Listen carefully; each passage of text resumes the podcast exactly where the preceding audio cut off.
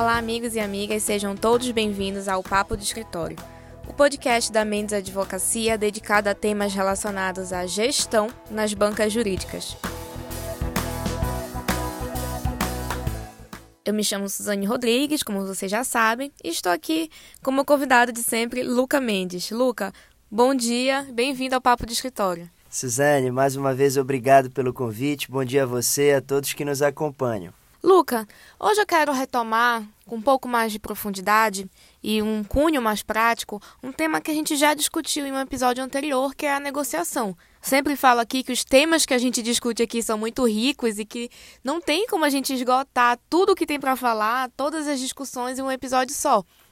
Então hoje eu quero voltar ao tema da negociação e trazendo um cunho bem mais prático, que é algo que nossos ouvintes sempre estão pedindo.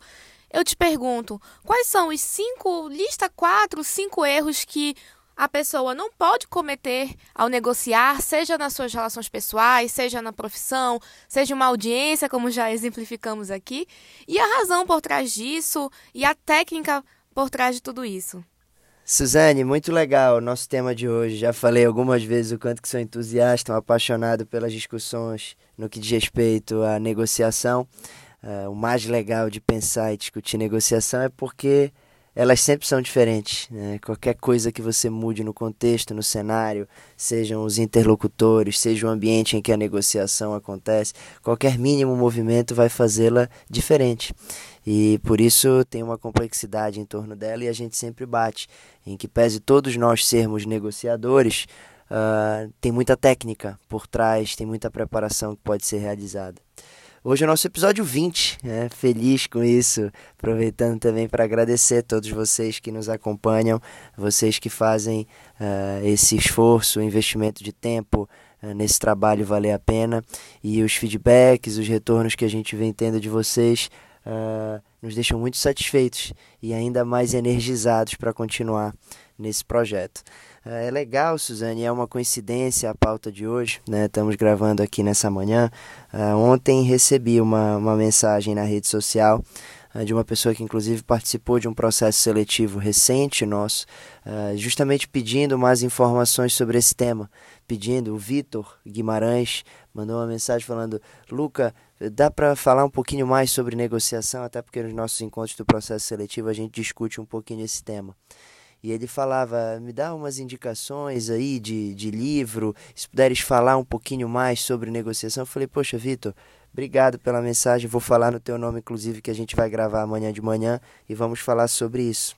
É legal uh, a oportunidade que estás me dando, porque de fato a gente vai discutindo e se aproximando dos temas de maneira muito diferente nos episódios.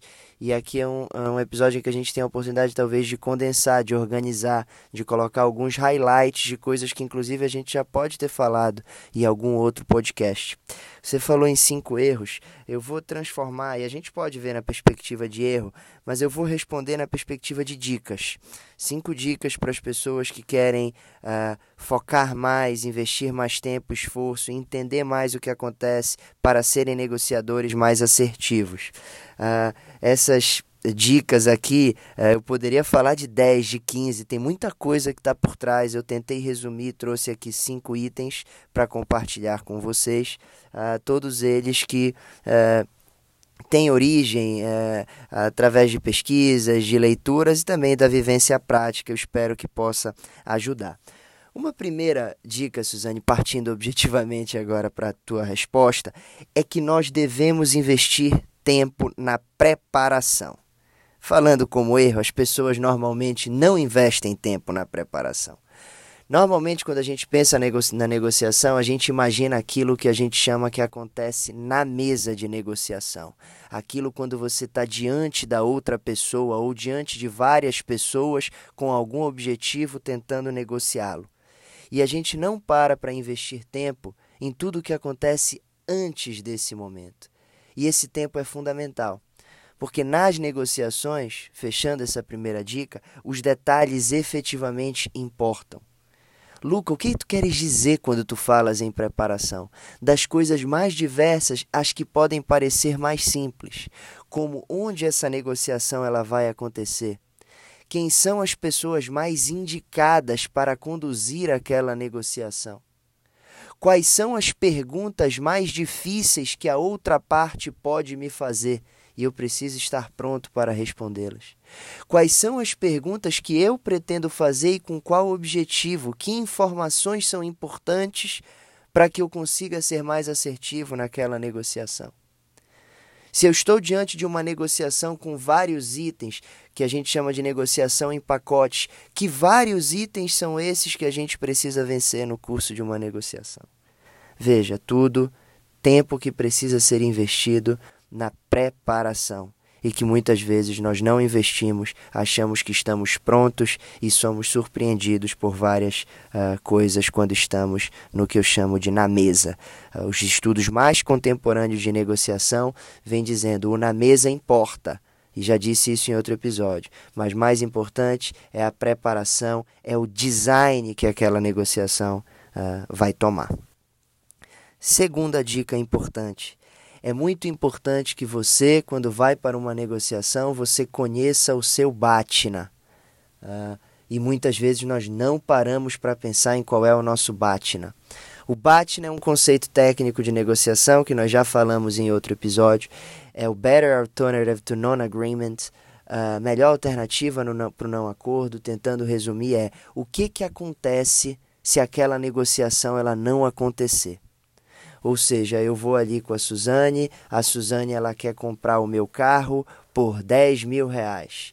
E aí eu vou lá com ela uh, e uh, eu só vendo o meu carro por 12 mil reais. É o preço mínimo que eu quero no meu carro. E aí eu falo para a Suzane, ah não, Suzane, é 12 mil reais. Aí ela diz, não, é 10. Aí eu não vou fazer a negociação com a Suzane. O que, que acontece comigo se aquela negociação com a Suzane não prosperar? Podem ser as coisas mais diversas. Se eu já tiver uma outra proposta, por exemplo, nos 12 mil que eu quero, o meu BATNA nesse caso é vender o meu carro por 12 mil. Ah, não, a Suzane é a única pessoa interessada no meu carro do mundo, óbvio, eu estou aqui tentando criar um cenário radical para fechar o conceito. Então, o meu Batna é não vender o meu carro, nesse segundo caso. Ou seja, é muito importante que a gente saiba o que acontece, porque aí a gente vai ter uma boa noção de qual que é o, nossa, o tamanho da nossa barganha naquela negociação. E conhecendo o nosso Batna, a gente pode também investir um tempo anterior para tentar melhorar o nosso Batna. Quanto melhor for o nosso plano B, se aquela negociação não acontece, mais preparado eu estarei para aquele momento ali com a Suzane mais seguro de que se aquilo não acontecer, eu tenho uma outra opção. Terceira dica importante: precisamos nas negociações exercitar o que nós chamamos de uma escuta ativa. O erro muitas vezes está que nós vivemos e encaramos a negociação como um momento em que nós precisamos apenas convencer a outra pessoa de algo. E acabamos reconhecendo e achando que os melhores negociadores são necessariamente aqueles melhores oradores. Precisamos parar para pensar e refletir que a escuta ativa é fundamental. Você precisa uh, escutar efetivamente. Como a gente pode fazer isso? Através, por exemplo, por meio do que a gente chama de perguntas abertas. Perguntas que a gente já citou em outro episódio, uh, que possibilitam que a gente efetivamente escute o que, que importa para outra pessoa. Eu falei na dica 2 que a gente precisa conhecer o nosso Batna. A partir de uma escutativa, perguntando, a gente tem o objetivo de entender e conhecer também qual que é o Batna da outra pessoa, que esse nós não conhecemos. Ou seja, qual é o plano B da outra pessoa se ela não fecha aquele acordo comigo? As perguntas, a escutativa pode contribuir.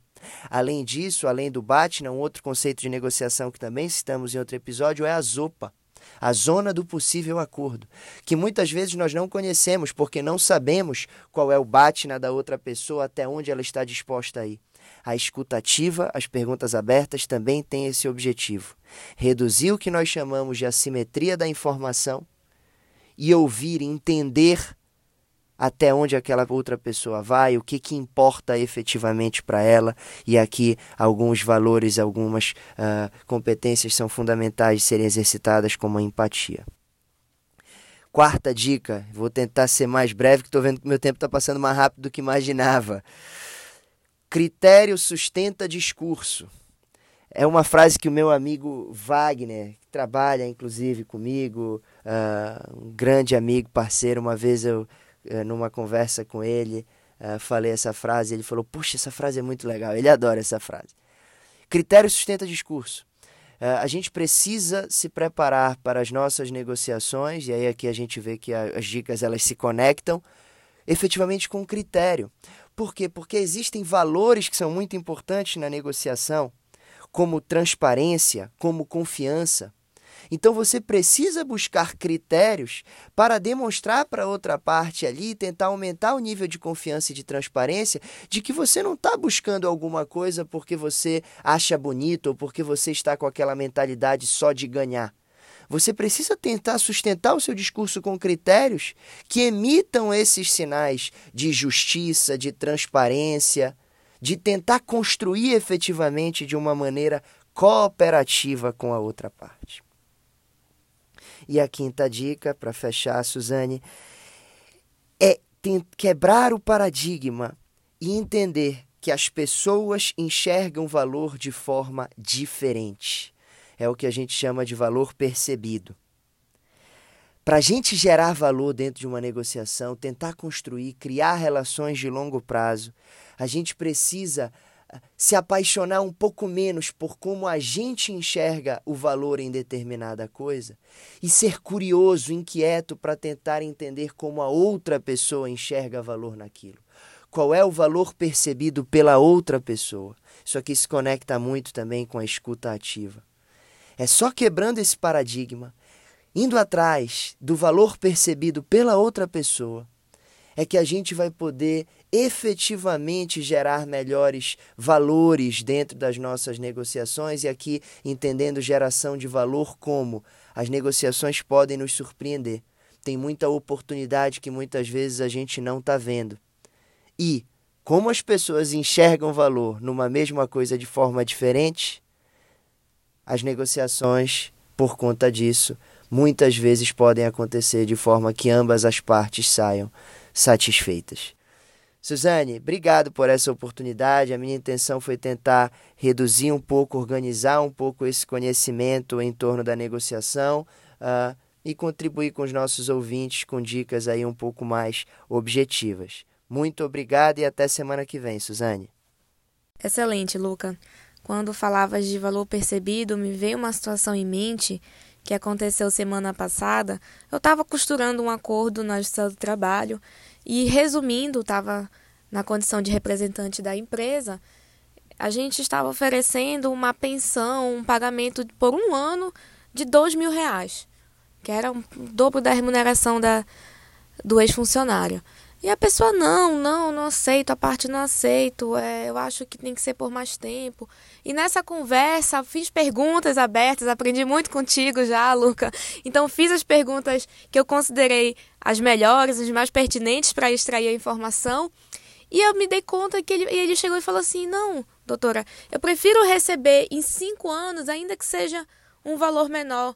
Então, assim, para ele era mais valor o tempo que ele ia receber, as, as pré, o, o, período de tempo né, que ele ia receber esse valor certinho todo mês, do, ainda que ele recebesse um valor menor. Então, assim, é importante a gente fazer as perguntas, se preparar, entender qual é o critério mais adequado para outra pessoa.